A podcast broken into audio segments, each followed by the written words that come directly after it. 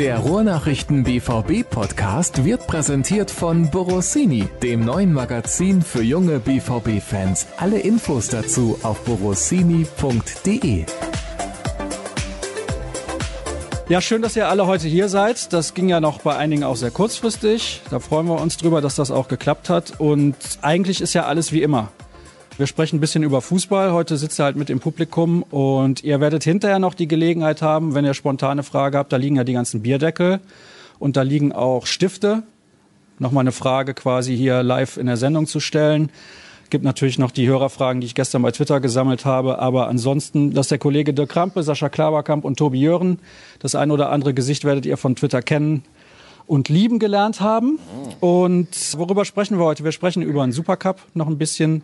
Wir wollen vorausschauen auf die nächste Saison. Jetzt gucke ich gerade mal Ömer Toprak. Übrigens, wissen wir da schon was Neues? Ist das jetzt offiziell? Nein, bislang noch nicht. Das ist alles, was du mir dazu sagen kannst? Ich habe jetzt auf, äh, seit zehn Minuten auf Flugmodus, von daher habe ich nicht gehört, ob was eingetrudelt ist, aber ich glaube nicht. Also ich rechne auch heute nicht damit. Gut, dann müssen wir da noch ein bisschen abwarten. Wahrscheinlich morgen, wenn der Podcast online geht, gibt's die offizielle Mitteilung. So läuft das ja eigentlich immer. Das kann gut sein. Beim BVB muss man ja mit allem äh, rechnen. Pressemitteilung um, um 22 Uhr gibt's auch ab und zu. Ja, also vielleicht kommt Ja, man muss ja ans amerikanische Publikum denken manchmal. Ne? Wenn die aufstehen, ist eine neue Nachricht da. Globalisierung heißt das dann, glaube ich. Ne? Ja, das ist ein bisschen das Thema. Der Kader natürlich in den einzelnen Bereichen gehen wir durch auf den unterschiedlichen Positionen. Dann viele Hörerfragen haben uns erreicht und ich würde natürlich von den Kollegen am Ende gerne wissen, was passiert bei Borussia Dortmund sportlich. Worüber sprechen wir dann im Mai 2020? Sprechen wir über vielleicht einen Titel, vielleicht zwei? Sprechen wir über eine große Enttäuschung? Und ja, fangen wir doch mal an mit dem Supercup. Ich habe gehört, du warst auch da. Ich? Ich war im Urlaub. Das gibt's doch gar nicht. Hast du dir wenigstens im Urlaub angeguckt? Ja, natürlich, aber mein Gott, ne, man muss ja manchmal auch in Urlaub um irgendwelche unwichtigen Spiele drumherum. Ja, okay. Das heißt also, für dich hat der Supercup keine große Bedeutung? Nein, nicht wirklich. Also natürlich als Standortbestimmung A, schon nicht schlecht, kurz vor Saisonstart. B, auch natürlich ein bisschen Prestige, wenn es in so einem Spiel wie, wie diesem gegen die Bayern geht, klar. Aber ähm, ich glaube, da muss man echt äh, auf dem Boden bleiben. Äh, Das war ein gutes Spiel vom BVB, aber ähm, das hilft dir ja nichts, wenn du die ersten zwei Spiele in den Sand setzt in der Liga. Ja, das stimmt natürlich. Wie hast du das Spiel gesehen? Ja, also man muss, man muss sagen, dass es natürlich das erste Spiel von, ich weiß nicht, womöglich 50 sein wird, äh, gewesen ist. Äh, also ich glaube nicht, dass man jetzt da Großes daraus ableiten kann, aber ich finde einfach schon die Art und Weise, wie Borussia Dortmund dort gespielt hat, das war schon mal ein Ausrufezeichen und das haben auch die Bayern, glaube ich, wahrgenommen. Und ähm, sie waren auch nachher sehr geknickt. Ja, man hat das deutlich gemerkt, dass äh, äh, die sich auch sehr viel vorgenommen hatten. Das war ein sehr intensives Spiel, also kein so Vorbereitungsspiel am Ende einer langen Vorbereitung, wo ich noch nicht so viel riskiere, sondern da ging schon ordentlich zur Sache. Und das zeigt eben, dass dieses Spiel einen Stellenwert hatte. Und ähm, das kann der BVB auf jeden Fall mitnehmen in diese Saison. Ne? Man hat sich sehr mutig präsentiert, ganz anders so als im April. Das, äh, da war es ja sehr zaghaft und sehr zäh. Und ähm, nee, das war ein guter Auftakt. Aber es zählt ja noch nicht. Ne? Also von daher ein Anfang, aber mehr noch nicht. Jetzt würde ich gerne dieses, das hat einen Stellenwert und die haben mutig gespielt, ein bisschen relativieren. Die haben auch beim 3-2 im Herbst gegen die Bayern mutig gespielt. Ist was anderes, als in der Allianz Arena zu spielen.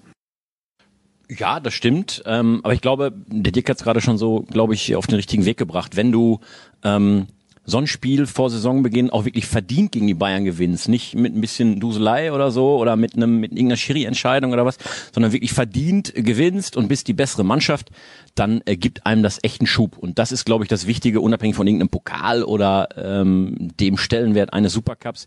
Das Ding gibt auf jeden Fall Schub, weil du weißt, du hast nicht nur gesagt, dass du die Bayern ärgern willst, sondern du hast es auch gezeigt, dass du es kannst. Tobi, deine Einschätzung hätte ich auch gerne noch.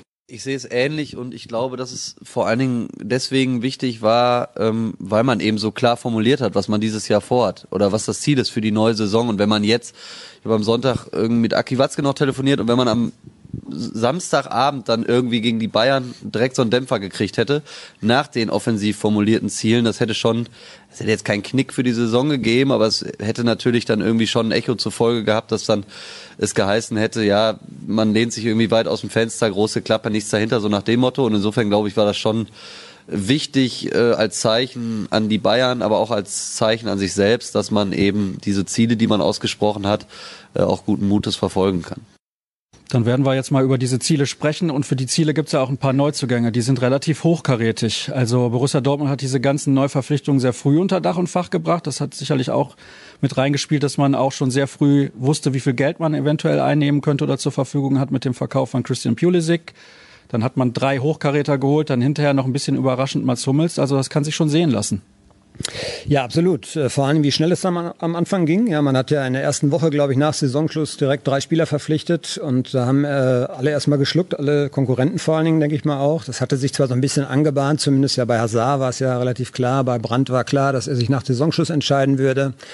Nico Schulz war auch lange auf der Agenda, da wusste man eigentlich, was kommen könnte, aber es war eben schon so, sie haben sehr schnell Nägel mit Köpfen gemacht und das ist, glaube ich, auch so ein ganz bewusster Schritt gewesen, sehr früh Klarheit zu haben und die Spieler haben es jetzt in der Vorbereitung auch gesagt, wenn man so früh eine Mannschaft zusammen hat, anders als jetzt bei den Bayern zum Beispiel, ja, dann kann man in der Vorbereitung auch ganz anders arbeiten. Dann kann man zusammenwachsen auch als Mannschaft, weil man ja, sich doch noch so nicht so intensiv kennt. Und ähm, das war ein guter Schritt. Ja, Mats Hummels war das i-Tüpfelchen, wie ich jetzt finde, ähm, Königstransfer, wie ich meine. Und ähm, damit haben sie viele Leute überrascht und das hat auch die Ambitionen, die sie haben, eben nochmal ganz eindrucksvoll eben untermauert. Jetzt gibt's ja in der Print-Variante der Ruhrnachrichten immer dieses schöne Pro und Contra. Gibt's glaube ich, online ja auch immer zu lesen. Was ist gut an einem Transfer, was ist schlecht an einem Transfer? Jetzt hat gerade Dirk gesagt, ja, Mats Hummels der Königstransfer, das i-Tüpfelchen. Gibt's einen von euch beiden, der sagt, mir gefällt der Transfer vielleicht nicht so sehr oder ich sehe da was Kritisches? Also mir gefällt prinzipiell der Transfer auch gut, weil ähm, man natürlich in der Vorsaison auch gesehen hat äh, im Defensivbereich, woran es denn auch mangelt. Man hat hochbegabte Jungs da hinten drin, aber der Faktor Erfahrung und der Faktor, wenn denn richtig Druck kommt und in der Rückrunde war der Druck definitiv da, da konnten die beim BVB noch so viel erzählen.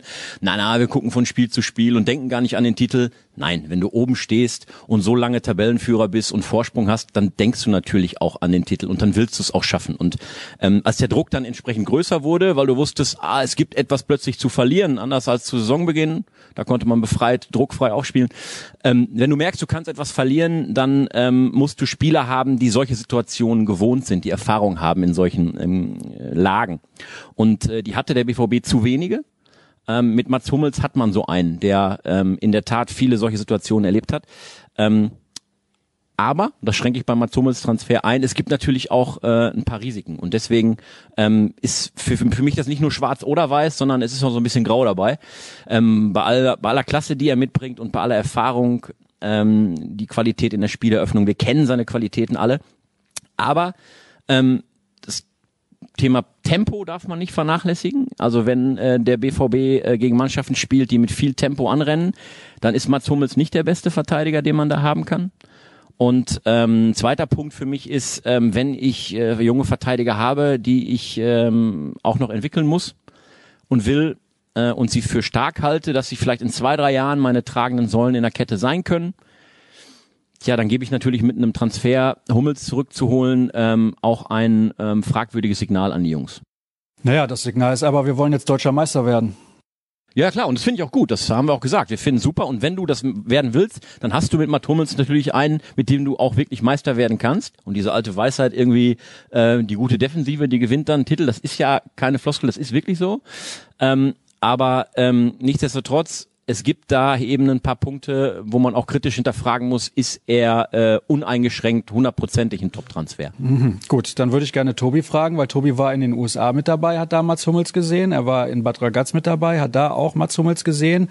Und als wir, glaube ich, gesprochen haben, als du gerade am Flughafen warst in Seattle, hast du gesagt, ja, der gibt auch schon Kommandos auf dem Platz, wie er das eigentlich früher gemacht hat. Das ist ja genau das, was man von ihm erwartet. Schade war jetzt tatsächlich, dass man ihn äh, gegen die Bayern nicht sehen konnte. Das wäre natürlich ähm, nochmal eine ganz andere Standortbestimmung gewesen als jetzt Testspiele gegen St. Gallen ähm, oder auch gegen Udinese Calcio, zumal da die zweite Halbzeit äh, aufgrund dieses Wolkenbruchs sowieso keine, also kein reguläres Fußballspiel zugelassen hat. Ähm, aber so die ganzen Eindrücke, die man eben hat, wenn man ihn im Training sieht, wenn man ihn auch im Kreise der Mannschaft sieht. Ich habe so eine Szene irgendwie noch vor Augen, da waren wir im, im Locker Room der Seahawks, als wir das Trainingsgelände da besichtigt haben.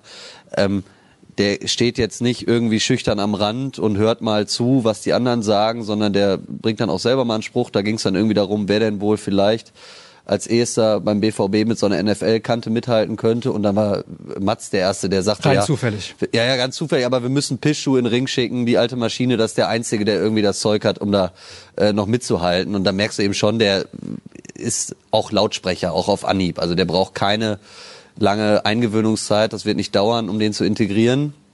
Und ich glaube, ähm, dass er eben eine Soforthilfe ist. Klar, äh, dafür hat er auch viel Geld gekostet und ich denke, ähm, dass es vielleicht, was Sascha angedeutet hat, so eine ganz leichte Abkehr davon ist, was man eigentlich vorhatte, nämlich Spieler zu entwickeln. Ähm, andererseits äh, ist man eben letztes Jahr Zweiter geworden. Es waren äh, nur zwei Punkte am Ende. Äh, und die Chance ist jetzt da und ich glaube, dann ist es auch durchaus okay, vielleicht den Weg ein bisschen zu verlassen ähm, und da jetzt voll zur Attacke zu blasen. Ja, weil das ist ja die Frage, möchte man sich sofort verbessern, muss man fertige Spieler kaufen. Da kann man jetzt nicht drauf setzen, dass Balerdi und Sagadou sich weiterentwickeln. Ja, das ist der Unterschied eben zu 2.8, äh, wo damals der junge Hummels kam, wo Subotic kam, wo Borussia Dortmund aber von einer ganz anderen Position kam. Da kam man aus einem tiefen Finanzloch, man hatte noch viele Schulden, es hatte auch niemand was erwartet von dieser Mannschaft. Man wollte sich behutsam aufbauen und ähm, den, den Spielern auch Zeit geben und das war eine ganz andere Herangehensweise. Jetzt bist du Zweiter geworden, bist eigentlich seit Jahren ja immer irgendwie Zweiter oder Dritter, also immer nah dran, aber aber irgendwie doch weit weg. Und äh, letztes Jahr hattest du die Chance, letzte Saison hatte man die Riesenchance, man hat sie nicht genutzt und Hummels hat, ich glaube, fünf deutsche Meisterschaften, zwei mit Dortmund, drei mit Bayern, stimmt das? Ich glaube ja.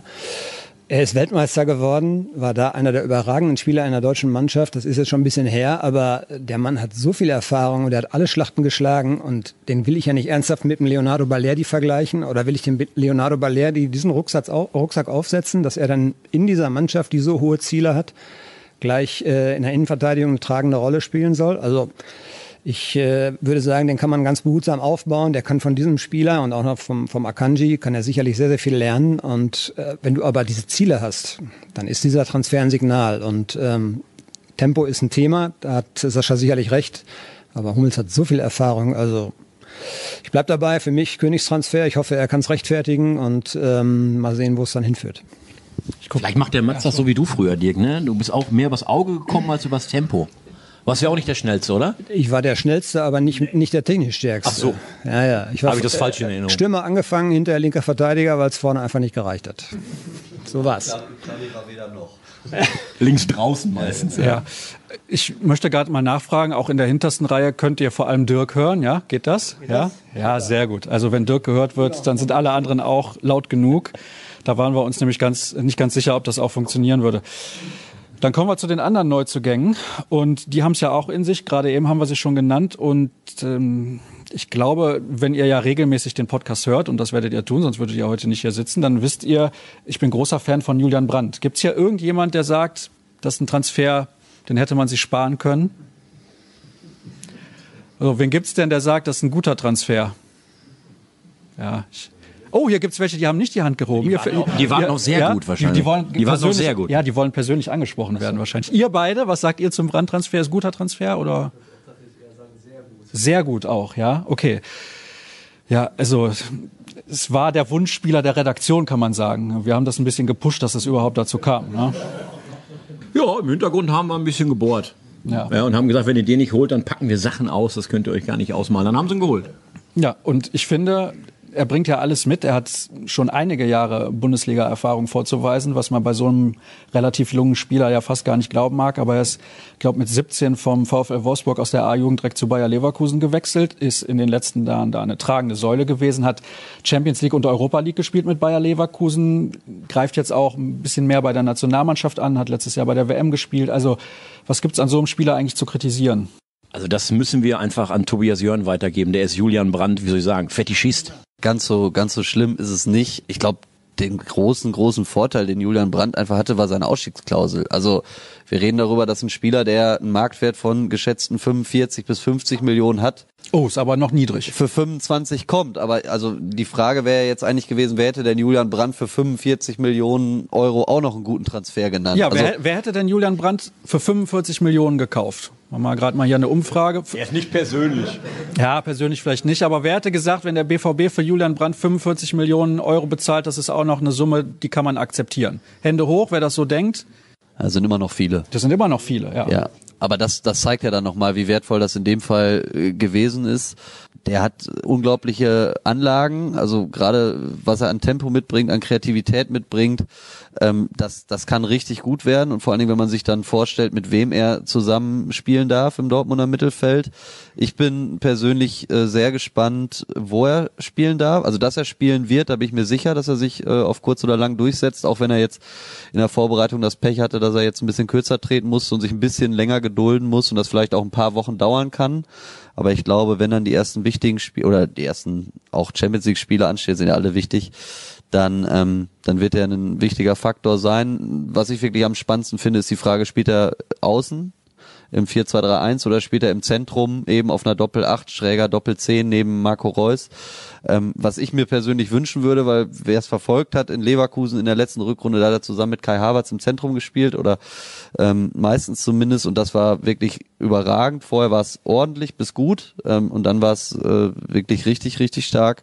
Ähm, die Tendenzen, die man jetzt so äh, aus dem Trainingslager etc. so mitbekommt, ist, dass es eher ein 4-2-3-1 wird, so dass er auf Außen ausweichen müsste. Ich habe in Amerika das letzte Mal. Äh, du hast schon eine Träne im Auge, was das angeht. Nein, so schlimm ist es nicht. Aber ich habe im Trainingslager das letzte Mal äh, direkt unter vier Augen mit ihm gesprochen und da hat er gesagt, also wenn er es sich wünschen dürfte, würde er im Zentrum spielen, aber er sagt das schon mit so viel Demut, dass er erstmal äh, zurückrudert und sagt, ich freue mich halt auch, wenn ich erstmal in der Startelf stehe und dann ist es mir am Ende egal, ob ich links spiele oder im Zentrum und ich spiele da, wo der Trainer mich aufstellt, das, was man halt so sagt als Fußballer. Ähm, aber ich glaube, wenn er sich malen dürfte, dann wird er im Zentrum neben Reus spielen und das wäre, glaube ich, für Spektakel und fürs Auge äh, als Betrachter von außen wäre das auch die schönste Lösung. Wir sprechen später noch über mögliche Formationen. Ich möchte jetzt erstmal bei den anderen Neuzugängen bleiben und dann versuchen wir gleich mal einzuordnen, wo kann denn Julian Brandt genau spielen und wie könnte das dann aussehen. Aber kommen wir zum nächsten Neuzugang. Das ist Nico Schulz. Auf der linken Seite hatte Borussia Dortmund in den letzten Jahren ein großes Problem. Das hieß nämlich Konstanz, weil Marcel Schmelzer war häufig mal verletzt. Ja, ich gucke jetzt mir mal, wie die Reaktionen sind, wenn man Marcel Schmelzer sagt, aber es halten sich alle noch sehr bedeckt.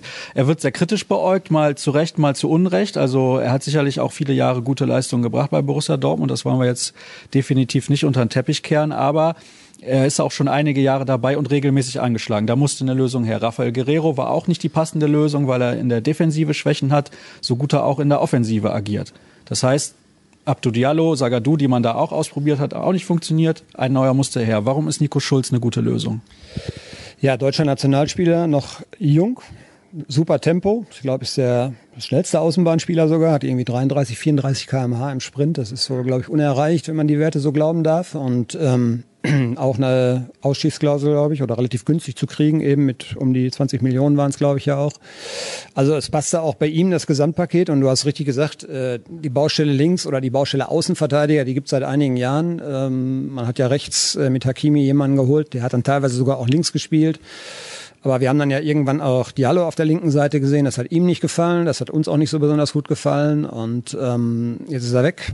Also man hatte Bedarf und man hat Bedarf für die Zukunft auch. Und Nico Schulz dann zu kriegen, war eine logische Wahl. Und ähm, das ist eben, glaube ich, auch ein Markenzeichen von, von Michael Zeug oder vom BVB allgemein, dass sie an diesen Spielern eher dran sind als eben andere, die vielleicht auch äh, diese Probleme haben und die diesen Spieler auch gut gebrauchen könnten. Dortmund ist immer recht früh dran und hat natürlich auch richtig was zu bieten und dann am Ende auch dann eben die Nase vorn. Und das äh, hilft Dortmund, glaube ich, ganz, ganz gut äh, viel weiter. Denn äh, Schulz ist einfach ja auf links äh, ein richtig guter Transfer, der ich glaube, da können sie viel Freude dran kriegen. Ja, klar, wie? Ja, würde ich so unterschreiben. Äh, unterschreibe ich sogar. Also ähm, ich freue mich am meisten schon auf diese, ähm, wenn er denn einschlägt, wovon wir alle ausgehen, auf diese langen Schulz-Rufe von den Tribünen. Ähm, die haben wir schon mal gehabt, aber die kommen jetzt wieder und ähm, Dieses das wäre hoffentlich übrigens mit Titel. Ja, weil du weißt ja, Michael Schulz hat in Kaiserslautern, Bremen und Dortmund gespielt. Die sind alle in der Zeit, wo er aktiv war, mehrfach deutscher Meister und Europapokalsieger geworden, aber er war immer da, wo nichts gewonnen wurde. Er ist wurde. immer zu spät gewechselt. Ja. Ne? ja gut, das bleibt zumindest hängen von der Karriere, ist ja auch ja, was. Ne? Ähm, aber ich, ums, ums äh, glatt zu sagen, also äh, Nico Schulz halte ich auch für einen richtig guten Transfer und ich glaube, das ist nicht so ein kracher Name, aber er wird deswegen auch ähm, unterschätzt, auch in seiner Werthaltigkeit für das Gesamtkonstrukt dieser Mannschaft. Denn äh, hinten, hinten links, ähm, das war echt äh, ein Unsicherheitsfaktor, ein Schwachpunkt. Und den hat man, finde ich, mit Nico Schulz äh, richtig, richtig gut geschlossen. Er ist ja auch ein sehr ruhiger Zeitgenosse. Wie gesagt, Tobi, du hast ja jetzt die Mannschaft sehr nah beobachten können in den letzten Wochen. Also ich habe so den Eindruck, Nico Schulz redet nur, wenn man ihn quasi dazu zwingt. Ja, also es gibt auf jeden Fall Gesprächspartner, die äh, sprudeln mehr aus sich heraus als Nico Schulz. Äh, ist sicherlich einer, der äh, eher versucht auf dem Platz zu überzeugen, als irgendwie mit großen Reden.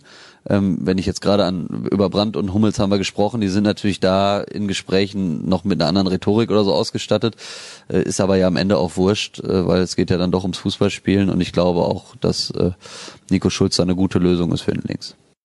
Dann hätten wir Nico Schulz auch abgefrühstückt. Dann kommen wir zum nächsten, Torgan Hazard. Der hat eine super Hinrunde gespielt bei Borussia Mönchengladbach, ist aber wie die ganze Gladbacher Mannschaft eigentlich in der Rückrunde untergegangen.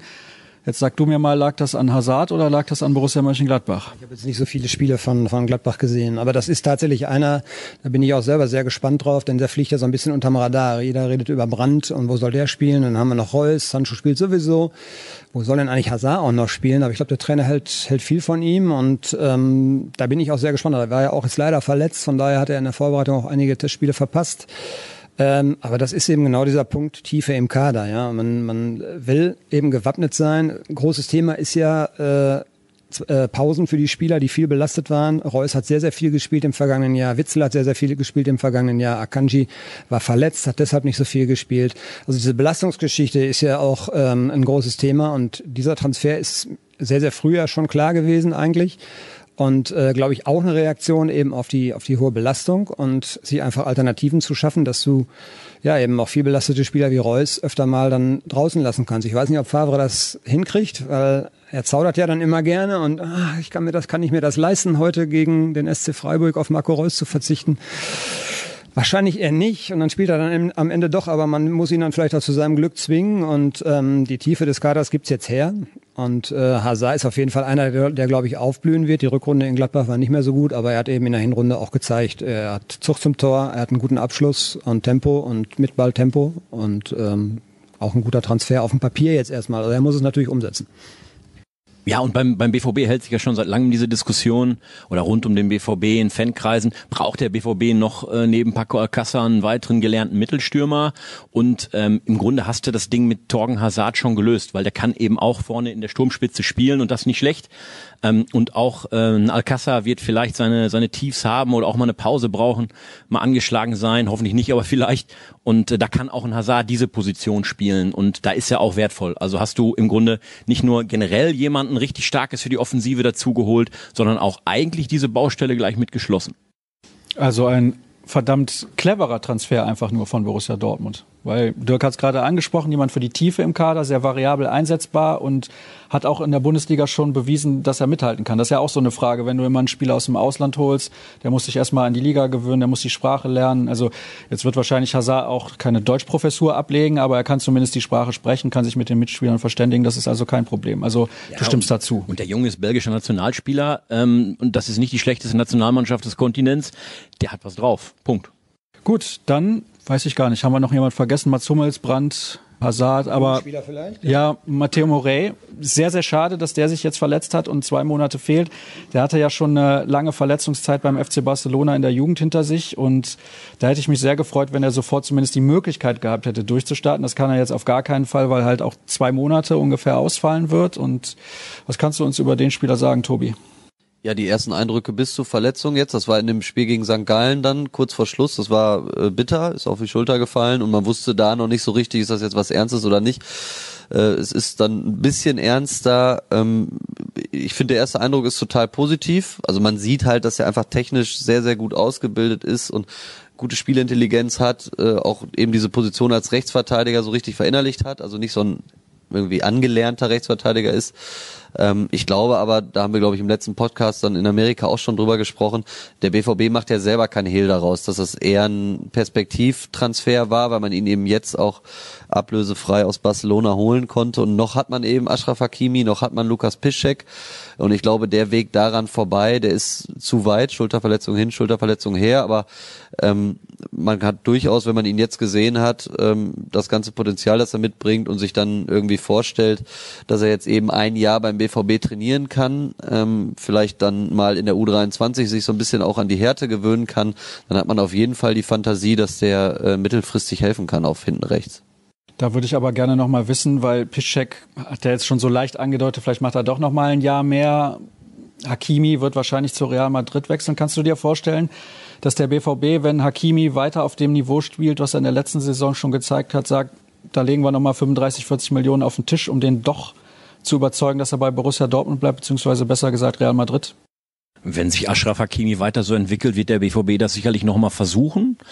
Aber Real Madrid steckt ja auch so ein bisschen, äh, nicht nur so ein bisschen, sondern sehr gerade in dem, in dem Zwang, einen Umbruch schaffen zu müssen, eine neue Mannschaft aufbauen zu müssen. Und äh, ich gehe jetzt eher so, sagen wir mal, von 90, 95 Prozent aus, dass Hakimi zur nächsten Saison dann zurück muss nach Madrid, weil sie eben wissen, welche Qualität der Junge hat und dass er sich hier noch ein Jahr richtig entwickeln kann und Spielpraxis äh, aus ihrer Sicht hoffentlich bekommt und dann zurückgeht nach Madrid. Ich glaube nicht, dass der BVB, selbst wenn er alles, was er kann in seinen Kapazitäten, aus seinen Kapazitäten heraus in die Waagschale wirft, Hakimi fest verpflichten kann. Das glaube ich nicht. Wir würden es uns wünschen, glauben es aber nicht. Ja, das ist ja dann eher eine schlechte Nachricht, beziehungsweise ich hätte mich sehr gefreut, Hakimi hier länger zu sehen, weil er schon sehr gute Ansätze gezeigt hat. Er hat ja, als er verletzt war, in Madrid auch ein Interview gegeben, wo er eigentlich gesagt hat, ich möchte gern schon in diesem Jahr zurück. Das hängt natürlich mit Sinne, den sie dann zusammen. Und ähm, da hat Michael Zorc dann eben, oder der BVB eben Machtwort gesprochen. Ich hätte ihn auch nicht gehen lassen, auf keinen Fall. Dafür war sein erstes Halbjahr ja hier äh, nach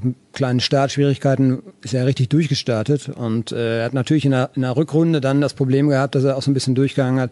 Er hat viel gespielt, war, glaube ich, überspielt. Das hat man an einigen Spielern gesehen und auch an ihm. Aber äh, dass sein Potenzial riesig ist, äh, ist, glaube ich, unbestritten. Aber wie Sascha eben schon sagt, also er ist, glaube ich, im Herzen, glaube ich, auch Madrilene. Er will, will da, glaube ich, auch wieder hin. Und ähm, es ist ja auch keine schlechte Adresse, muss man ja auch mal so sehen. Und sie haben äh, auf der Position die Vakanz. Und äh, ich glaube, das kann sich der BVB leider abschminken. Das wird nicht funktionieren. Ja, vielleicht ist der BVB momentan die sportlich bessere Adresse. Schweigen im Walde. Ja, das muss man dann beweisen dann, ne? Ja, also du gehst davon aus, dass äh, Real Madrid wieder durchstartet und schnell wieder am BVB vorbeizieht. Nein, das, nein, aber Real Madrid wird sicherlich kommen und ähm, der BVB hat die Messlatte ja sehr hochgelegt und äh, wenn man sich so mal die einzelnen Spiele in der vergangenen Saison angucken, anguckt, da waren einige dabei, da hat man auch das nötige Glück gehabt. Man hat natürlich auch Punkte liegen lassen, klar, das gleicht sich dann irgendwann doch wieder aus am Ende einer Saison. Aber es ist ja auch schon viel in die richtige Richtung gelaufen. Und das zu bestätigen ist jetzt die Aufgabe. Das wird, glaube ich, nicht leichter, als äh, die letzte Saison eben gespielt zu haben. Das war, das war schon eine Leistung. Aber es zu wiederholen ist, glaube ich, nicht einfacher.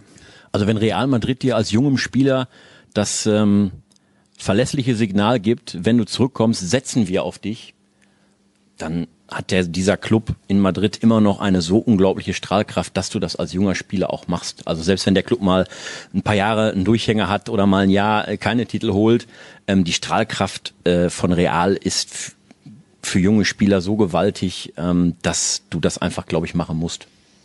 Dann kommen wir jetzt zu den Abgängen. Da ist ja eigentlich nur richtig zu erwähnen, Christian Pulisic und Abdou Diallo. Wir wissen jetzt bei Ömer Toprak noch nicht, ob es tatsächlich zum Transfer kommen wird. Es deutet sich zumindest an, aber sprechen wir mal über die beiden, die auch in der letzten Saison noch regelmäßig Spielzeit bekommen haben. Warum, Tobi, kann Borussia Dortmund den Abgang von Christian Pulisic auf jeden Fall verschmerzen? Ja, weil er sich äh, also definitiv ähm, auf der Position adäquat verstärkt hat, beziehungsweise um die Nachfolge gekümmert hat. Und ich glaube, dass sie sogar besser aufgestellt sind als vorher. Also ich halte Pulisic immer oder Pulisic ähm, äh, für einen Spieler mit hohen oder mit guten Anlagen gesehen, unheimlich schnell, ähm, gut im Dribbling. Was mir aber immer gefehlt hat, war so häufig die letzte Aktion, also immer häufig, also relativ häufig gefehlt hat, war die, war die letzte Aktion, ähm, die war mir dann teilweise zu unpräzise, auch manchmal zu unüberlegt und also ein bisschen zu überhastet. Äh, ich glaube, dass äh, Julian Brandt und Hazard, die beide auf dem Flügel spielen können, auf der Position mindestens gleichwertig sind. Ich halte sie eigentlich für besser. Äh, plus, sie haben den Vorteil, dass sie beide flexibler sind. Wir haben eben drüber gesprochen, äh, wo Julian Brandt überall spielen könnte, wo äh, Hazard überall spielen könnte. Ähm, und wenn ich dann überlege, dass äh, die beiden äh, in Summe ungefähr 50 Millionen Euro gekostet haben und man nur für Pulisic 64 bekommen hat, dann weiß ich, dass man jetzt wieder mit Steuern und so gucken muss und wie viel da wirklich übrig bleibt. Aber erstmal die einfache Rechnung 64 für einen kriegen, 50 für zwei ausgeben, die im Zweifel individuell beide besser sind.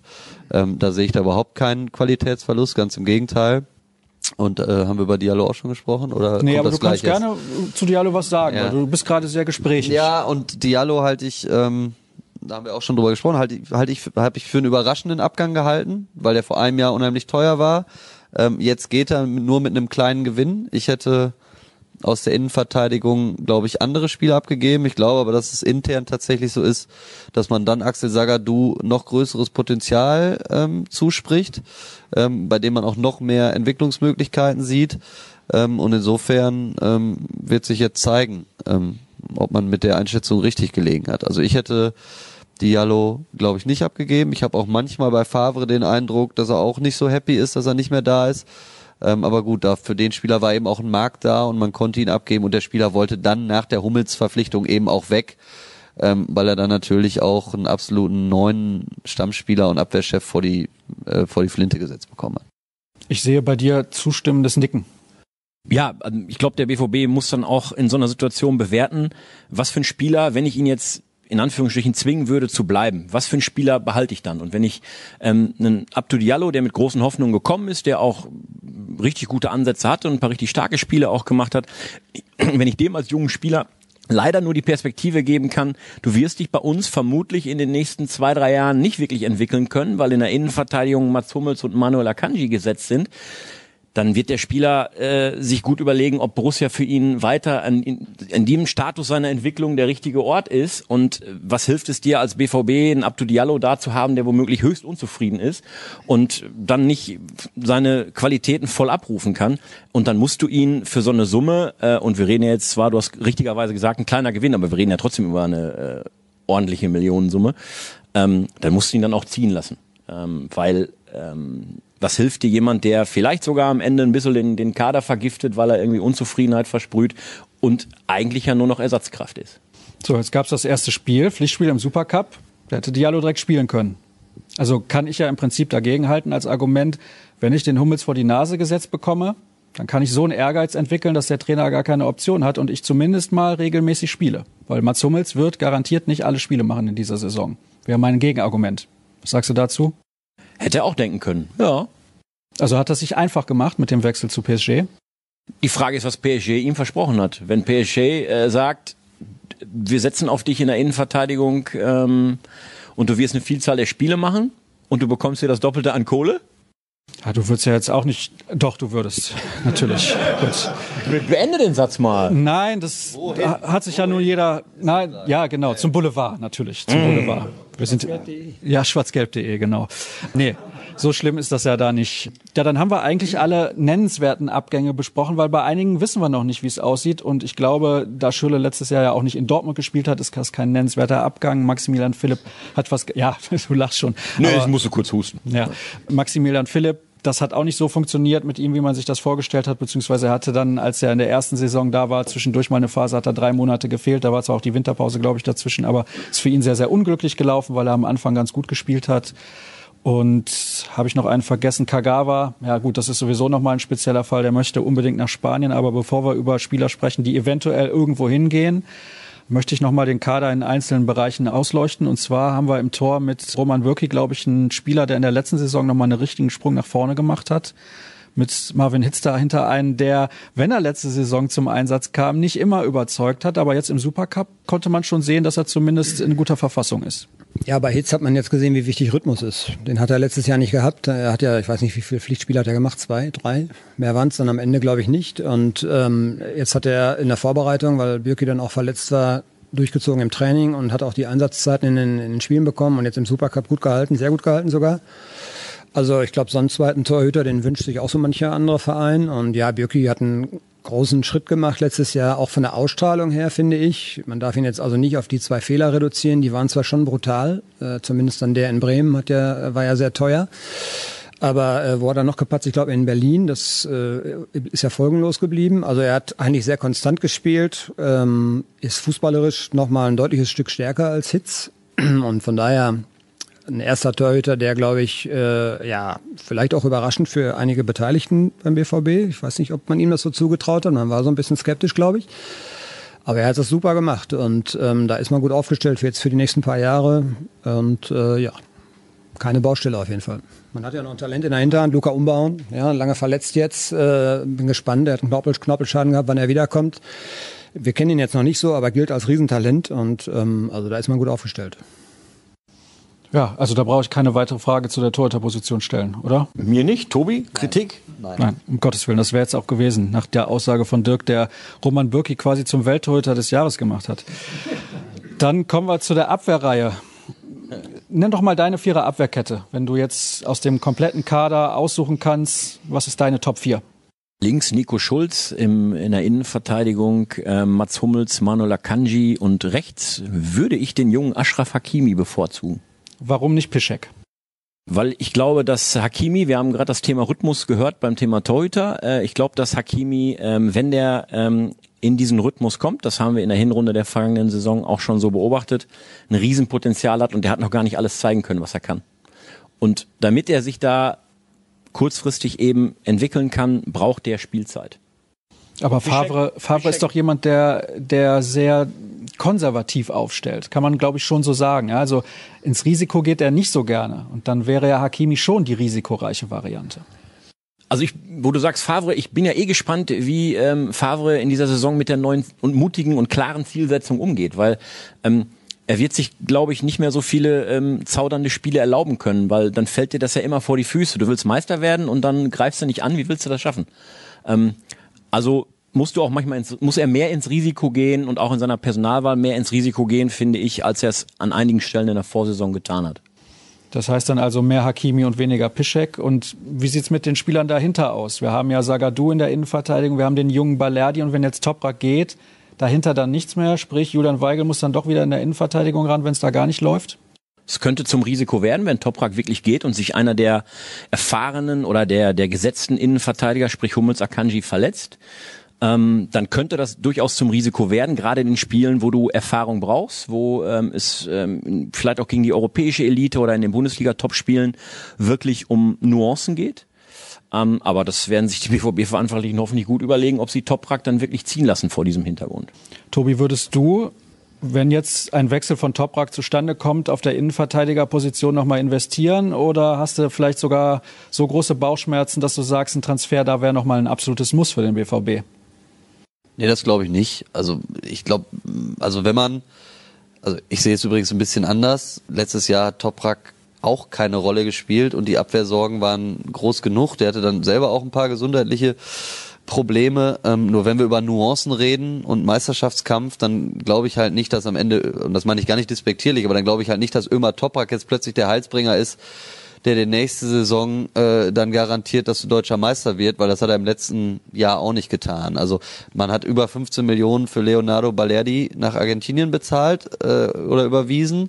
Äh, wenn man das macht, dann finde ich, muss man jetzt mal zumindest insoweit dahinter stehen, dass man dann irgendwann dem Spieler nach einem halben Jahr Eingewöhnungszeit und jetzt einer ganzen Sommervorbereitung zumindest so viel Vertrauen entgegenbringt, dass er seine Chance kriegt. Wenn er sie dann nicht nutzt, dann ist das Geschäft so hart, dass man auch nach ein, zwei schlechten Spielen ähm, vielleicht schon wieder feststellen muss, okay, das Geld war nicht so gut angelegt, aber man muss es zumindest einmal probieren.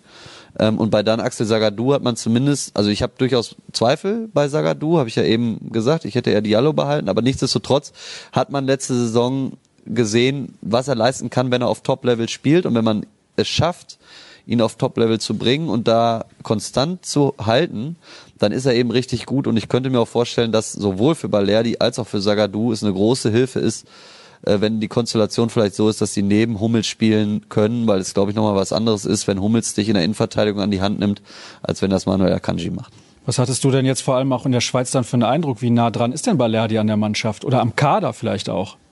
Ich hatte in Amerika noch den Eindruck, es fehlt eine ganze Menge. Äh, in den Testspielen in der Schweiz sah es, äh, sah es tatsächlich schon deutlich besser aus. Ähm, und ich habe auch das Gefühl, dass auch intern ähm, durchaus die Fantasie da ist, dass man glaubt, dass er diese Saison helfen kann. Also äh, er ist jetzt mal vorausgesetzt, Toprak geht, sicherlich äh, Innenverteidiger Nummer vier. Ähm, ich könnte mir aber vorstellen, dass er zum Beispiel vielleicht auch mal vor Julian Weigel die Chance bekommt, als Innenverteidiger zu spielen, bevor man dann Julian Weigel wieder zum Aushilfsverteidiger zurückzieht. Du guckst skeptisch und atmest tief durch. Ja, ich wundere mich ein bisschen. Borussia Dortmund war ja sehr stringent und konsequent, was so die, die, die offensive Ausgestaltung des Kaders angeht. Und ich finde schon, sie machen sich oder würden sich mit dem Transfer von Toprak ein kleines äh, Problemfeld schaffen, ein potenzielles Problemfeld zumindest. Nämlich da genau dann, was, was die beiden Kollegen ja auch gerade gesagt haben, wenn sich einer der Etablierten verletzt. Und äh, wir hatten das im vergangenen Jahr, das ging ratzfatz. Und dann haben wir dann auf einmal gespielt mit, äh, mit Julian Weigel, der noch nie in seinem Leben Innenverteidiger war. Er hat es gut gemacht, abgesehen davon. Aber eine Mannschaft, die solche Ambitionen hat wie Borussia Dortmund und die diese Ambitionen eben offensiv so konsequent verfolgt, wundere ich mich jetzt, dass sie defensiv die, sich dieses potenzielle Problemfeld schafft. Und das muss jetzt nicht passieren. Die können alle gesund bleiben und äh, dann hast du Sagadu, der nach seiner Verletzung ja auch hoffentlich wieder zu seiner Form findet. Äh, aber er hat eine Rückrunde gespielt, die konnte man wirklich vergessen. Er hat gravierende Fehler gemacht, war, hat keine Selbstsicherheit gehabt. Dann hast du einen Balerdi, der gänzlich unerfahren ist, noch kein Pflichtspiel gemacht in Europa. Äh, Habe ich eben schon gesagt, wenn der dir dann in einem wichtigen Spiel den Hintern retten soll, weiß ich nicht, ob man ihm das zumuten kann. Das muss alles nicht passieren, aber ich wundere mich nur, dass äh, man so viel Vertrauen hat. Äh, und ich hätte gesagt, Topak zu behalten, der bietet dir Sicherheit, der bietet dir Erfahrung. Das stimmt, dass er letztes Jahr keine große Rolle gespielt hat, aber er hat jetzt zum Beispiel im Supercup ja gezeigt, dass er durchaus noch in der Lage ist, eben gegen diese gestandenen Spieler auch zu bestehen. Ne? Vielleicht dann auch irgendwann eine finanzielle Frage, weil man auch sehr viel Geld ausgegeben hat und sich dann überlegen muss, brauchen wir so einen großen Kader überhaupt? Sind nicht unsere Spieler sowieso flexibel genug? Er verdient sehr gut. Er verdient sehr gut, er hat einen sehr gut dotierten Vertrag, weil, glaube ich, Thomas Tuchel ihn damals unbedingt haben wollte, als er hier hingekommen ist. Und ja, dann gehen wir direkt zum Mittelfeld. Auch da ist ja das Gewühle relativ groß, nicht so groß wie in der Abwehr, um Gottes Willen, aber da haben wir sehr viele Spieler, die gerne auf Einsatzzeiten kommen möchten. Julian Weigel ist jetzt wieder ins Mittelfeld gerutscht. Das heißt, er, Delaney und Witzel streiten sich im Prinzip um diese Position im defensiven Bereich. Da scheint der BVB aber sehr gut aufgestellt. Ja, absolut. Also wenn, wenn man die drei einfach mal mit ihrer Hauptstärke des äh, Sechser-Daseins im defensiven Mittelfeld äh, zusammenführt, dann ist das ähm, eine, nennen wir es mal, total geschlossene Baustelle. Also da ähm, sind meiner Ansicht nach fast alle anderen, nö, eigentlich sogar alle anderen Mannschaften in der Bundesliga schlechter aufgestellt. Für Julian Weigel tut es mir ein bisschen leid, weil ich glaube, ähm, der wird in der Innenverteidigung ja nur als Vierter oder Fünfter, wenn überhaupt, gebraucht weil es eben nicht seine Stammposition ist. Dirk hat es gerade zu Recht gesagt, er hat es gut gemacht, wenn er gefragt war da auf dieser Position, aber es ist eben nicht seine eigentlich und er möchte sich auch viel lieber im defensiven Mittelfeld beweisen. Aber da ist ehrlich gesagt an einem Axel Witzel und auch an einem Thomas Delaney äh, an guten Tagen kein Vorbeikommen. Oh, das ist aber ein hartes Urteil, dass an Delaney kein Vorbeikommen ist für Weigel. Finde ich zumindest. Wir müssen ja auch nicht immer derselben Meinung sein. Nein, du kannst deine falsche Meinung gerne haben, das ist kein Problem. Ähm, ihr könnt übrigens schon anfangen, weil gleich kommen wir dann irgendwann zu den Hörerfragen. Wenn ihr Fragen habt, schnappt euch einen Bierdeckel, schreibt da was drauf. Da ist nicht ganz so viel Platz, deswegen kurz und knapp vielleicht und vor allem leserlich wäre natürlich nicht schlecht. Ja, das käme mir entgegen, wenn ich die Fragen dann entsprechend vorlesen kann. Dann haken wir das defensive Mittelfeld auch mal schnell ab und kommen eher zu der offensiven Reihe. Eben zu Beginn haben wir es schon angedeutet, da gibt es so viele Möglichkeiten. Wo spielt Brand, wo spielt der, wo spielt der, wo spielt der. Das heißt, alle wollen auf ihre Einsatzzeiten kommen, aber wir sprechen so oft über die Tiefe im Kader, die man braucht, um deutscher Meister zu werden oder generell Titel zu gewinnen oder vielleicht in der Champions League nochmal ein Viertelfinale oder ein Halbfinale zu erreichen. Das heißt, da hat Borussia Dortmund meines Erachtens alles richtig gemacht, auf so viel Breite und auch so viel Qualität zu setzen. Ja, klar. Also ich glaube, sie hätten diese Breite und diese Qualität auch gerne in der Defensive und sie hätten sie wahrscheinlich am liebsten auch auf der Stürmerposition, aber gerade im Mittelfeld ist es einfach besonders gut gelungen. Ähm, weil man eben in Marco Reus und in Jaden Sancho schon mal zwei der absolut herausragenden Spieler der vergangenen Saison hat und dann hat man eben in Julian Brandt und in Torgan Hazard noch zwei dazugeholt, die da spielen können, wenn ich jetzt an den offensiven Block denke. Ähm, man hat Mario Götze, der da auch sehr, sehr akzeptabel spielen kann, wie ich immer noch finde. Äh, und man hat Rafael Guerrero, der ähm, Stand jetzt auch immer noch da ist und der äh, zumindest in der Vorbereitung und im Supercup jetzt gezeigt hat, ähm, wie gut er auf diesen Außenpositionen im offensiven Mittelfeld spielen kann. Also klar, die da, da ist wirklich alles mindestens doppelt besetzt ähm, und äh, an Kreativität und an Torgefährlichkeit aus dem Mittelfeld sollte es nicht hapern nächste Saison. Und du hast jetzt auch noch Jakob Brunn Larsen vergessen, der ist auch nicht ganz untalentiert und der Fall Modahut, ja, bei dem man nie so weiß, wird er nochmal den Sprung schaffen oder nicht. Er ist sehr, sehr hoch veranlagt, aber irgendwie kriegt das nicht auf den Platz. Ja, er hat unheimlich viel Qualität. Man sieht das auch immer dann. Also jetzt bei der U21 EM hat er mir auch wirklich gut gefallen. Ähm, die haben sowieso ein gutes Turnier gespielt, aber der Hut hatte eben auch seinen Anteil daran.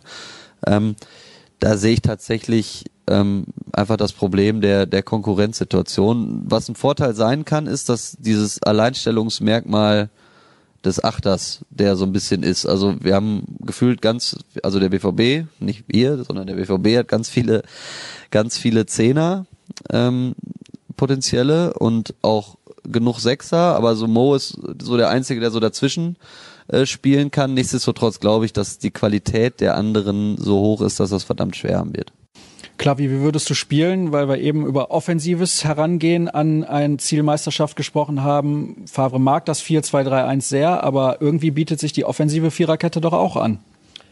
Das stimmt. Also wenn ich es mir aussuchen dürfte, würde ich ähm, zumindest in den Spielen, wo es nicht gegen die ähm, richtigen Klopper des Kontinents geht, äh, mehr Risiko spielen, also deutlich deutlich offensiver äh, agieren, äh, deutlich riskanter agieren. Aber ich wollte noch was ganz anderes sagen zu der offensiven ähm, total gut besetzt sein, äh, des total gut besetzt Seins beim BVB. Das stimmt, ähm, aber ich glaube, das wird Favres eine von Favres Schlüsselaufgaben sein in der neuen Saison. Wenn er erfolgreich sein will mit dieser Mannschaft, dann musst du genau diesen Mannschaftsteil unglaublich gut moderieren, weil da stecken so viele richtig gute und auch ambitionierte Spieler im Offensivbereich und ähm, viele werden enttäuscht sein, weil sie eben nicht auf ihre Einsatzzeiten kommen. Das gut zu moderieren und äh, jedem trotzdem bis zum Ende ähm, das Vertrauen quasi, das Gefühl des Vertrauens zu geben, das wird, glaube ich, eine echt harte Aufgabe. Ähm, wenn du nachher drei, vier offensive Mittelfeldplätze hast, du hast dafür aber sieben acht ähm, mögliche fast gleichwertige Leute da vorne, dann kann das ähm, kann das schwer werden, alle bei Laune zu halten und vor allen Dingen ähm, diesen Teamgeist, von dem der BVB ja auch zu großen Teilen lebt und auch in der vergangenen Saison gelebt hat, ähm, da in der Form aufrecht zu erhalten. Das heißt, dann wäre ja eine offensive Viererkette fast schon cleverer, was den Teamgeist angeht. Ja, sie würde auch zumindest zum Ausdruck bringen, was man eben vorhat, dass man eben äh, offensiv um die Meisterschaft spielen will. Und ich glaube, es ist überhaupt nicht angezeigt gegen, ja, ich will jetzt hier keine Vereine nennen, aber ihr wisst, wen ich meine, äh, da unbedingt mit zwei Sechsern spielen zu müssen und äh, ja, also diese Vereine, da, da kann man schon mal mit sechs, sieben Offensiven spielen, oder? Dann gewinnen wir 8-5. Also der BVB, nicht wir. Nein, äh, dieses 4-2-3-1 hat natürlich den Vorteil, die Mannschaft ist total eingespielt, sie fühlt sich auch sehr wohl in diesem System. Sie ist aber, glaube ich, auch in der Lage, eben umzuswitchen auf 4-1-4-1 zum Beispiel äh, oder 3-5-2 würde eine Kompaktheit im Mittelfeld schaffen. Äh, ginge, glaube ich, auch, wobei das ist, glaube ich, nicht einstudiert worden. Dreierkette ist, glaube ich, nicht so die favorisierte Variante, aber 4-1-4-1 sollte sie jederzeit spielen können und es gibt genügend Gegner, gegen äh, die man so ein System auch spielen kann.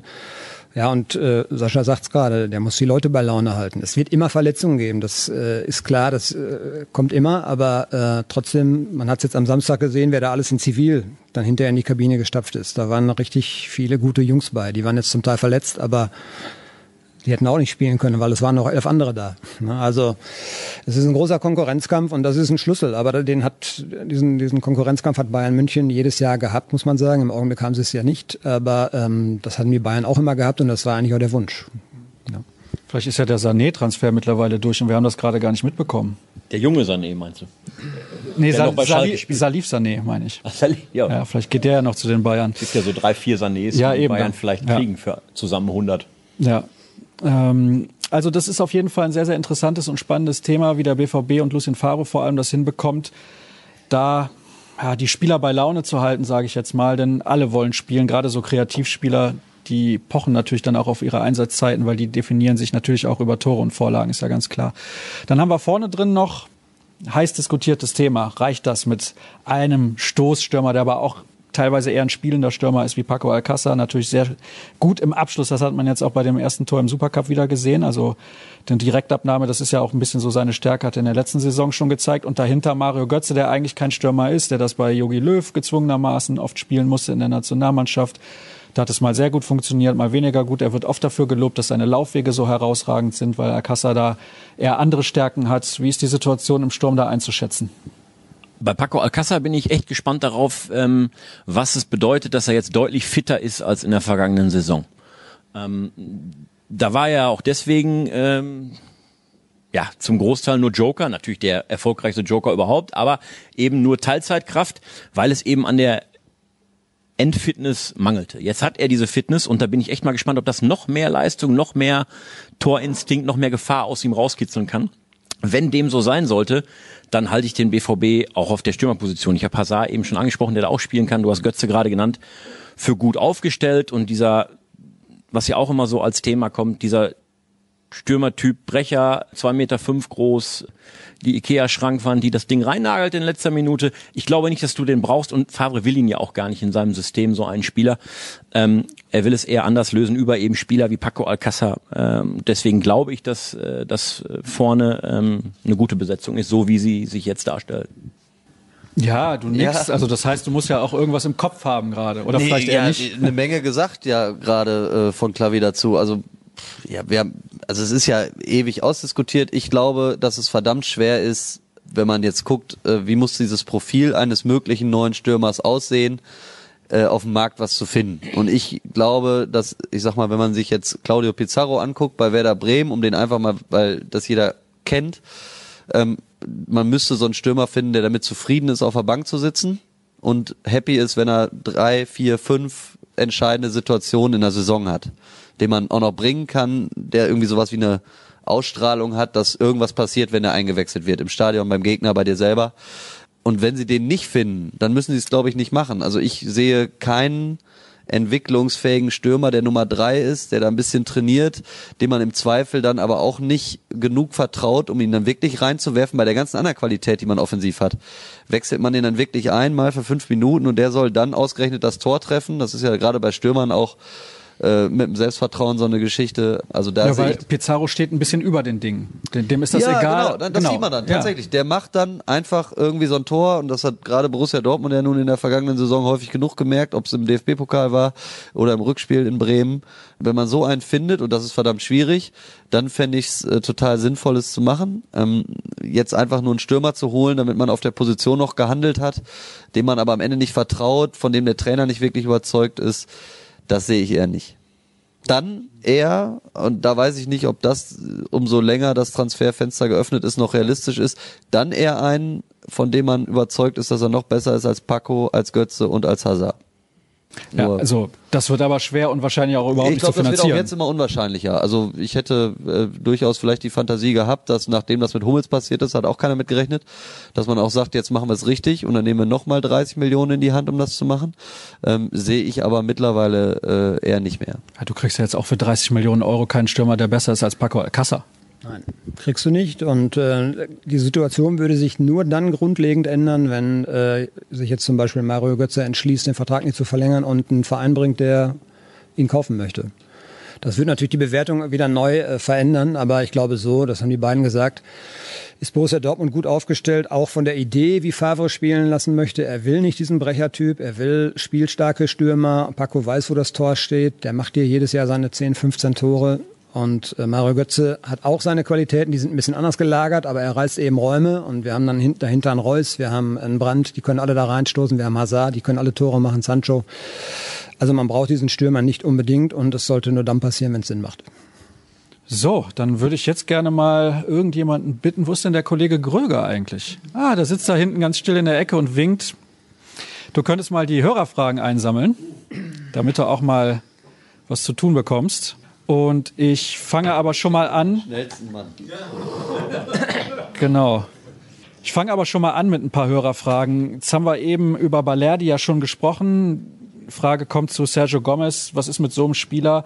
Wäre es vielleicht nicht sogar sinnvoller, den nochmal irgendwie auszuleihen, damit er Spielpraxis bekommt auf höherem Niveau als beispielsweise in der Regionalliga West? Bei allem Respekt für diese Liga, ja, mit klassischen Namen wie Rot-Weiß Essen, Oberhausen, Wattenscheid, das klingt ja schon fast nach Bundesliga-Fußball aus den 90ern.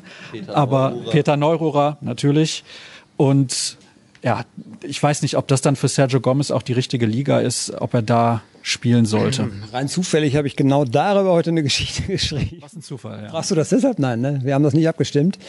Äh, nein, ich habe mich äh, mit Michael Zorg darüber unterhalten und so vorsichtig wie Zorg immer sich äußert und artikuliert, habe ich doch rausgehört, dass man, glaube ich, schon bestrebt ist, da eine Lösung zu finden. Äh, wenn man sieht, wie unterschiedlich sich äh, Gomez und Sancho entwickelt haben. Die beiden haben äh, vor zwei Jahren, glaube ich, U17 WM gespielt. Da hat Gomez noch ein Tor mehr geschossen als Sancho und ist äh, Vize-Weltmeister damals geworden, allerdings gegen England verloren. Aber Sancho ist durchgestartet, er spielt und Gomez muss Spielpraxis kriegen. Und ich glaube, so habe ich mich als Sorg verstanden, es wird eine Ausleihe geben, wenn sich ein Verein findet, aber das dürfte, glaube ich, kein Problem sein. Der hat ja nun beste Referenzen jetzt in diesem Sommer sich noch erworben und ähm, der muss spielen. Das ist, glaube ich, ein richtig guter Spieler, aber ja, wir haben natürlich darüber geredet, wer da alles vor ihm steht im, im offensiven Mittelfeld und da hat er Probleme. Das, das wird er nicht schaffen. Dann versuche ich mal hier das zu entziffern, weil anders kann ich nicht bezeichnen, was hier auf den Karten steht, beziehungsweise auf den Bierdeckeln. Du musst jetzt mindestens eine von Lars vorlesen, weil der hat, glaube ich, gestern sechs Ja. eingereicht und jetzt darfst du nicht direkt Ja, ich habe nur zwei hier auf meinem Zettel davon. Das kann ich sagen. Die anderen habe ich alle aussortiert. Es gibt natürlich auch Hörer, die stellen dann ähnliche Fragen und damit nicht nur Lars, vielleicht kannst du mal gerade die Hand heben, ja, damit nicht nur Lars Fragen stellt im Podcast, nehme ich dann auch gerne andere Hörer mit rein.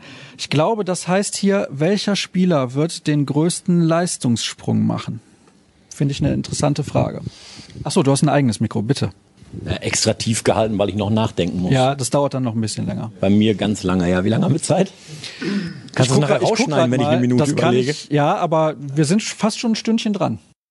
Den größten Leistungssprung. Boah, Tobi, hast du eine Idee? Ich finde es auch tatsächlich sehr schwer zu beantworten, weil bei denen, die mir so vorschweben, erstmal für die erste Elf, sogar die erste 14, 15, ähm, alle im vergangenen Jahr schon oder in der vergangenen Saison schon auf sehr, sehr hohem Niveau äh, gespielt haben. Ich würde jetzt irgendwie gefühlt direkt Jaden Sancho sagen, nur der ist eben letztes Jahr schon so durch die Decke geschossen, dass man sich ein bisschen fragt, wo soll das hingehen, wenn der wenn er jetzt noch mal einen Schub kriegt, aber trotzdem glaube ich, dass er sich eben noch äh, extrem verbessern kann. Ich glaube, dass Manuel Akanji einen großen Schritt machen kann, nochmal neben äh, Mats Hummels. Ja, und ansonsten gibt's vielleicht dann eben doch auch den einen Überraschungsspieler, den man jetzt noch gar nicht so auf dem Schirm hat. Aber die Frage ist gut, muss ich auch länger drüber nachdenken ähm, und finde es eben deswegen so schwer zu beantworten, weil alle schon auf so hohem Niveau spielen. Mir ist echt was eingefallen. Ja, das hat ja jetzt aber auch nur zwei Minuten gedauert. Ja, ist super, dass Tobi zwischendurch das überbrückt hat.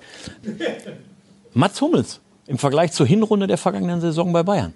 Also wenn der seine, wenn der seine, äh, seine Leistung im Vergleich zur Bayern-Hinrunde, ähm, sagen wir mal, richtig ausbauen kann, Dann später so wie eine Rückrunde. dann wird der BVB, dann wird der BVB Meister.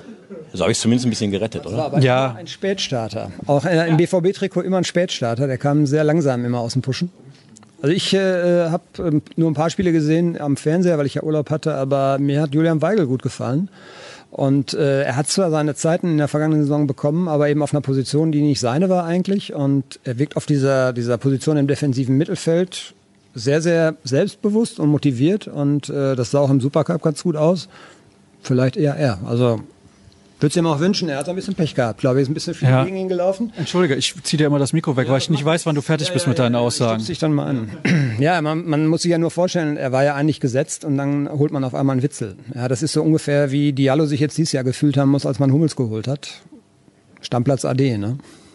Also bei Weigel, wenn man mit dem 4-1-4-1 spielt, ist doch Weigel ein Spieler, den du, hast du eben gesagt, gegen Freiburg zu Hause, ja, da kann man den doch bringen. Also ist ein sehr, sehr guter Spieler, der hat ja auch unter Tuchel schon nachgewiesen, dass er das kann, dieses Dirigieren da im defensiven Mittelfeld in so einem 4-1-4-1. Also das wäre auf jeden Fall ein ganz guter Kandidat, wie ich finde.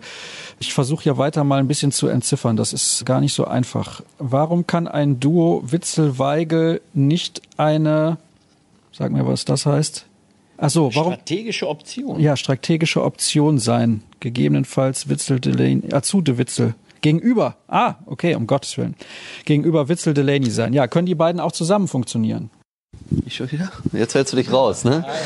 Jetzt kommen die Fachfragen von den Hörern. Jetzt ist, ähm, aber ich, äh, ich glaube, das geht. Das hat Favre jetzt auch getestet in den, ähm, gerade in den Spielen in der Schweiz und ähm, wenn wir darüber reden, dass dem Trainer ja sehr viel an Balance gelegen ist, also gerade defensive Stabilität, ähm, dann kann das, glaube ich, sogar so ein Kompromiss sein, dass man sagt, man stellt sich eigentlich ein bisschen offensiver auf, gerade auch für den Fall oder für die Annahme, dass man den Ball mehr hat, noch mehr hat als in der vergangenen Saison.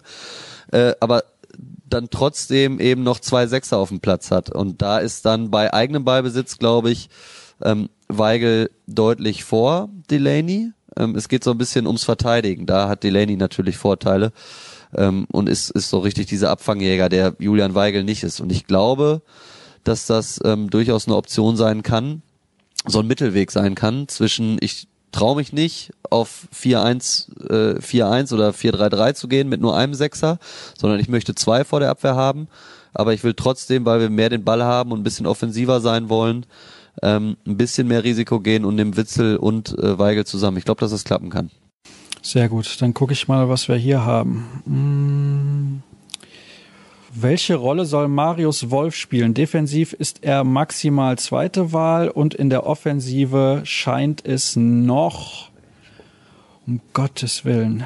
Also ich glaube, es soll darauf hinauslaufen, vorne könnte er zu schlecht sein bei der ganzen Konkurrenz und hinten soll er nicht mehr spielen. Dann bleibt nicht mehr so viel Platz für ihn. Ja, uns ist gerade ja auch schon leicht schmunzelnd eingefallen. Wir haben über alle möglichen Leute gesprochen, aber über Marius Wolf noch gar nicht. Entschuldigung, habe ich was leider vergessen. Auch, ja. aber was leider auch dafür spricht, dass der wirklich auch unterm Radar mittlerweile ähm, spielt. Der Junge hat Potenzial und er hat auch schon gute Spiele gemacht in der vergangenen Saison, auch dann eben auf umgeschulter Position.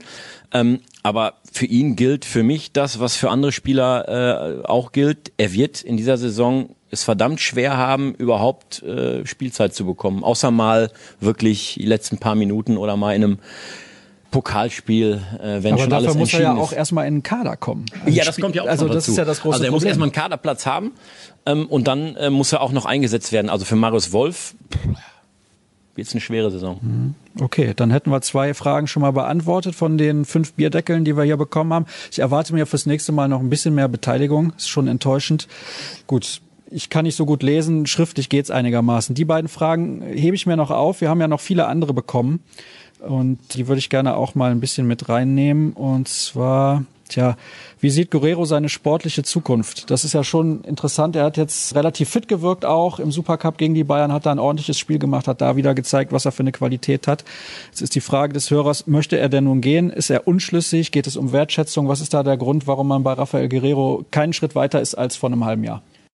Ja, beim Guerrero hat ja auch wahrscheinlich jeder so verfolgt im Laufe der letzten Monate, war das ja echt so ein Auf und Ab. Ne? Ähm, als wir uns im Frühjahr getroffen haben für ein Interview, da war er ähm, voller Euphorie, möchte ich fast sagen. Er war fest gewillt, seinen Vertrag hier zu verlängern. Er hat uns wortwörtlich gesagt, äh, ich äh, hoffe, der BVB macht mir ein Verlängerungsangebot. Ich kann mir total gut vorstellen, zu bleiben. Das war kein Blabla, es war wirklich so gemeint, weil er ähm, selber aus einem Tief gerade rausgekommen war. Er hatte sich rausgearbeitet, weil er ähm, viel an sich gearbeitet hat, hat sich einen eigenen Physiotherapeuten genommen, hat privat viel gearbeitet neben dem normalen Training, ähm, hat dann auch dank dieser Umstellung gezeigt, was er an Potenzial hat, war ein total wertvoller Spieler. Ähm, und dann ähm, hat sich alles anders entwickelt äh, plötzlich, als wir das alle dachten. Also wir haben im Grunde schon damit gerechnet, dass es eine Frage von Wochen, vielleicht sogar nur Tagen ist, dass da eine Verkündung kommt, Guerrero verlängert um zwei Jahre. Und dann wollte er plötzlich weg. Der BVB hat die Summe genannt, äh, zumindest intern, die Schmerzgrenze, die ein Verein bringen muss, damit ja, sie ihn was gehen ist denn lassen. die Schmerzgrenze? Das weißt du doch, das kannst du doch jetzt. Wir sind im kleinen Kreis, kannst du auch sagen. Hört ja nicht ein Mensch zu, wahrscheinlich. Ne? Also, da er nur noch ein Jahr Vertrag hat, muss man davon ausgehen, dass 30 und Millionen plus X schon so die Schmerzgrenze waren, die ein Verein hätte hinlegen müssen. Dazu müsste es natürlich auch noch ein Verein sein, ähm, in dem sich Guerrero wirklich auch äh, sehen möchte. Da wurde ja lange über PSG gesprochen, aber Beispiel, anscheinend genau. haben die dieses Geld nicht auf den Tisch gelegt, was der BVB sehen wollte. Ja, ich glaube, sie waren nicht weit davon entfernt, aber dann hat sich bei PSG in der sportlichen Führung ja auch ein bisschen was verändert plötzlich. Dann wurde da auch nochmal die Situation und auch das, die Personalplanung neu bewertet und schon saß Rafael Guerrero so ein bisschen zwischen den Stühlen und die ganze Situation war irgendwie so nur noch so ein bisschen neblig, nicht mehr so wirklich zu durchschauen. Ja, und ich glaube, mittlerweile hat er äh, für sich im Grunde die Perspektive entdeckt, wenn ich beim BVB oder wenn ich jetzt wirklich bis zum Ende der Transferfrist keinen Verein mehr finde, der meine Ansprüche erfüllt und der das Geld dann auch mitbringt, dann ziehe ich das letzte Jahr beim BVB durch, ohne zu verlängern. Und dann hat er im Grunde für aus seiner Perspektive mal betrachtet im nächsten Sommer eine super Situation, weil er kann dann äh, frei aussuchen und womöglich auch noch eine Menge Handgeld mitnehmen. Also zu ihm kamen wirklich einige Fragen. Hier kommt nochmal der Name Patrick Schick ins Spiel. Aber eben hat Tobi eigentlich gesagt, vorne hat man jetzt so viele Optionen. Das wäre der klassische entwicklungsfähige Spieler, dem man eigentlich nicht genug Spielzeit geben kann. Ja, ist jetzt nur meine persönliche Einschätzung. Also Dafür sitzt du ja hier. Ja, genau. Und ich, ich finde, dass es nicht unbedingt der Spieler ist. Also ich habe nicht die Fantasie, dass der hilft.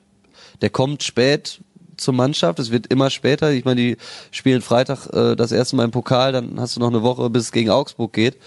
Du hast so viele, die sich da vorne tummeln und, und dann kommt der, äh, hat in Rom auch nicht ohne Ende gespielt und soll dann der Spieler sein, der vor, ich sag mal, ich nehme jetzt mal den Fall, dass ein Götze vielleicht anfängt und dann sollte der theoretisch vor Paco eingewechselt werden oder vor Hazard oder vor Julian Brandt, der vielleicht am Anfang noch auf der Bank sitzt. Da fehlt mir halt dann irgendwie die Fantasie, dass es auch für den Spieler selbst äh, der richtige Karriereschritt ist, weil ich nicht sehe, wie er die Spielanteile bekommen soll, die er in dem Alter, in dem er ist, nun mal braucht. Aber das mögen andere anders sehen.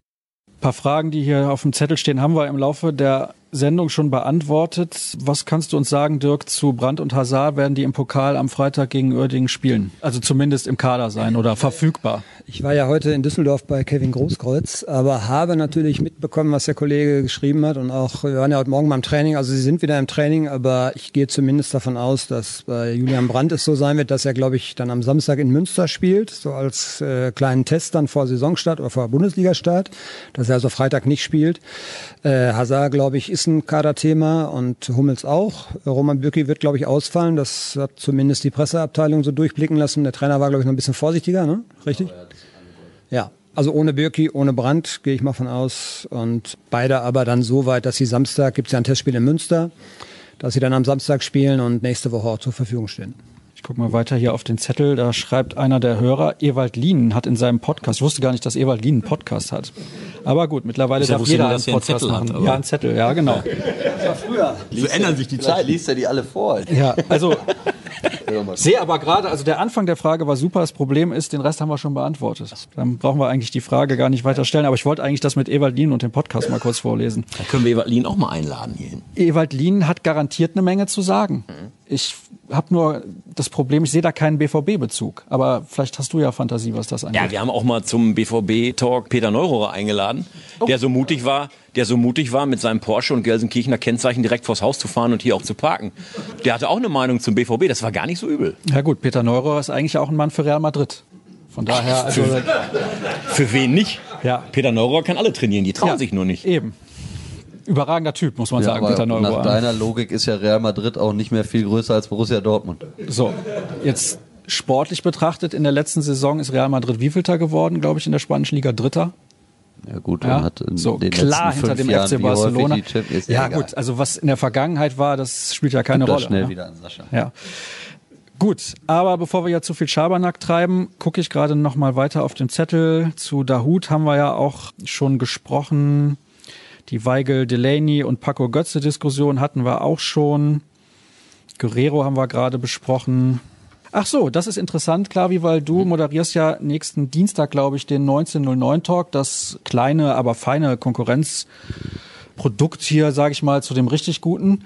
Hast du deine Tabletten heute nicht genommen? So, jedenfalls ist da Aki Watzke ja zu Gast. Ja, das stimmt. Und da wird gefragt, was gibt's denn da eventuell für Themen und wird es auch Fragen zu finanziellen Spielräumen für die Zukunft geben und einen wirtschaftlichen Ausblick, weil das ist ja gar nicht mal so uninteressant. Wir haben eben darüber gesprochen, gibt man da oder da vielleicht noch Geld aus, aber irgendwann ist halt auch mal kein Geld mehr da. Ja, am Tag äh, nach unserem äh, Talk ist ja die Bilanzpressekonferenz, äh, Pressekonferenz, wenn ich das richtig. Am Talk. Ah ja, morgens, morgens darf dann Aki Watzke verraten, wie viel ähm, Umsatz der BVB denn wirklich gemacht hat und wie viel übrig geblieben ist. Und ähm, dann sicherlich auch einen Ausblick geben, aber Sie haben es ja auch im, im Vorfeld schon gesagt, das Ziel des BVB, diese, diese ähm, halbe Milliarde äh, zu erreichen ohne Transfererlöse, also transferbereinigt, das ist ähm, in der Tat ein Ziel und das ist ähm, auch für den BVB in seiner ganzen Struktur und in seiner Entwicklung absolut erreichbar. Wir kennen die Fanbase, wir kennen das, was mittlerweile natürlich auch an Prämien in Europa und Fernsehgeldern etc. bezahlt wird. Und ähm, wir haben ja gerade über Spieler wie Jaden Sancho, Sergio Gomez gesprochen. Ähm, man muss ja zum Beispiel bei Jane Sancho kein Prophet sein, der wird im nächsten Sommer für 150 Millionen, vielleicht sogar mehr, ähm, auf die Insel wechseln, ähm, weil denen das Geld ziemlich locker sitzt, wie wir alle wissen. Und ähm, das wird nicht der letzte Spieler sein, den der BVB für ganz, ganz viel Geld ähm, verkauft, sodass ähm, eine Aktion wie in diesem Jahr viele richtig gute Spieler äh, zu verpflichten, um die Mannschaft trotz namhafter Abgänge noch zu verbessern, weiterhin gegeben sein wird. Das wird auf jeden Fall interessant sein, diese Personalie zu beobachten. Sollte er verletzungsfrei bleiben, bin ich mir relativ sicher, dass er mindestens auf dem Niveau spielen wird, was er letzte Saison gezeigt hat. Und dann kommen dann auch ein paar kritische Fragen Richtung Aki Watzke, weil hier auf einem Deckel steht natürlich Dicke und Ovo Mojela. Mhm. Ah, ja, ja. Wie sieht's denn da aus? Wirst du da mal nachhaken? Oder machst du Wischiwaschi-Journalismus? Nein, man muss ja auch, man muss ja auch wirklich mal reflektieren. Also ich glaube, dass wir da in unserer ersten Einschätzung nicht richtig lagen. Das muss man auch ehrlich so sagen. Also ähm, wir haben nicht so gezuckt, wie man direkt hätte zucken müssen, wenn man sich in Ruhe mal mit dem Thema beschäftigt, was wurde gesagt und wie hat sich die Situation da äh, dargestellt. Also da haben wir nicht richtig gelegen. Da hätten wir sicherlich in der Berichterstattung schneller und auch besser reagieren müssen. Entschuldige, wenn ich da kurz einhacke, aber Tobi war vor Ort. Vielleicht kannst du auch mal kurz erklären, warum man das da vielleicht dann nicht sofort mitbekommt in dem Ausmaß, weil das ist ja schon eine große Geschichte geworden jetzt mittlerweile. Ja, das Thema ist groß geworden, sehr groß geworden. Hab ich tatsächlich so nicht kommen sehen. Das war, und das ist jetzt überhaupt keine Ausrede oder so, der Tag der Anreise zum Trainingslager nach Bad Ragaz. Wir sind dann nach Bad Ragaz gefahren, sind dann nach Altach ins Stadion gefahren und haben das Spiel natürlich erstmal auf der Pressetribüne verfolgt, haben dann tatsächlich sogar den BVB TV Stream nebenbei laufen, damit man vielleicht die Chance hat, nochmal eine Zeitlupe zu sehen. In der Bewertung des Testspiels hilft das einfach, wenn man das nochmal sieht. Da hört man aber von den Aussagen nichts. Und dann äh, sind wir da hinterher äh, drauf aufmerksam geworden haben uns das dann angehört, haben das auch klar als geschmacklos abgestempelt, sind aber in der Bewertung der Geschichte ähm, am Ende übereingekommen, Jürgen und ich, dass es nicht unbedingt eine große Nachricht ist. Rückblickend betrachtet jetzt mit dem, wie sie es entwickelt hat und wenn man eben sieht, wie es polarisiert, haben wir da voll daneben gelegen. Ne? Das ist dann im Eifer des Gefechts sicherlich nicht ewig diskutiert worden, aber es ist falsch entschieden worden und äh, dann haben wir jetzt versucht mit der Berichterstattung dann im Nachhinein maximal gut nachzulegen, aber wir hätten das Thema natürlich jetzt, wie gesagt, mit dem Wissen von heute äh, vor zwei Wochen schon anders anpacken sollen. Also wir könnten jetzt, was das Thema angeht, noch in die Tiefe gehen. Da kannst du eine Stunde drüber diskutieren und hast immer noch unterschiedliche Sichtweisen. Deswegen, ich hoffe, ihr seht mir das nach, wenn wir hier beim Sportlichen bleiben, weil ich glaube, das ist durchaus ein bisschen interessanter. Ja, kam auch eine Frage gestern noch. Da hat wohl eine größere deutsche Tageszeitung, die aber immer weniger Zeitungen verkauft, das möchte ich an dieser Stelle auch nochmal erwähnen, wo eine kleine Kampagne gegen die Kollegen Ovo Mojela und Nickel gestartet. Aber da möchte ich, Dickel, Entschuldigung, möchte ich aber nicht weiter ins Detail gehen, habe ich gerade schon gesagt. Das soll nicht unbedingt unser Thema sein sein. Dann haben wir noch eine Frage. Sollte es für einen börsennotierten Verein wie den BVB nicht zwingend notwendig sein, mit Götze diesen Sommer zu verlängern bzw. ihn zu verkaufen, bevor man ihn im nächsten Jahr ablösefrei ziehen lassen muss? Aber bei Lewandowski hat man das damals auch gemacht. Also Götze hat einen niedrigeren Marktwert als damals Lewandowski. Ja, bei Lewandowski war sich der BVB hundertprozentig sicher, dass dieses eine Jahr, was er dann noch bleiben würde und er den BVB äh, in die Champions League schießt, äh, dass das die den Verzicht an Ablösesumme locker wieder äh, ausgleicht, sogar mehr als das. Und bei Mario Götze ist der Stand der Dinge ja der, dass beide die Karten auf den Tisch gelegt haben. Der BVB sagt, was er bereit ist, bei einer Verlag Vertragsverlängerung zu bezahlen. Mario Götze sagt aber auch eindeutig seinen Wert, den er sich vorstellt. Jetzt fragt mich nicht nach dem Gehalt, das weiß ich nicht.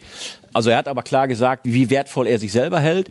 Und jetzt muss man halt gucken, inwieweit können sich die äh, Parteien aufeinander zubewegen. Der BVB will natürlich mit ihm verlängern. Eigentlich weiß Götze auch, was er hier an diesem Verein und an seinem Umfeld hat will eigentlich auch bleiben. Natürlich müssen diese Parameter passen. Äh, wenn die sich ein bisschen aufeinander zubewegen, kann ich mir gut vorstellen, dass das in der Vertragsverlängerung noch mündet. Aber der BVB wird sich sicherlich auch mit dem Gedanken befassen, was ist los, wenn wir es weder bei Guerrero noch bei Götze schaffen. Dann sind zwei Spieler mit entsprechend hohem Marktwert im nächsten Sommer ablösefrei. Und Plus, du hast eben gesagt, Sancho geht auch. Also es werden ja nicht drei Spieler von schlechtem Format, sondern es sind mhm. drei sehr, sehr gute Spieler. Qualität ist das eine, genau, aber jetzt mal rein geldtechnisch betrachtet hast du dann zwei Spieler äh, von hoher Qualität und hohem Wert, die dann im nächsten Sommer ohne monetäre Ablöse gehen würden. Und dann, das ist sicherlich ein Szenario, was sich der BVB gerne ersparen würde. Dirk, würdest du jetzt mit beiden verlängern wollen, mit Guerrero und Götze, um Guerrero da auch nochmal gerade in diese Thematik reinzuholen? Oder sagst du, einer von beiden würde schon reichen? Jetzt mal unabhängig, wer von den beiden?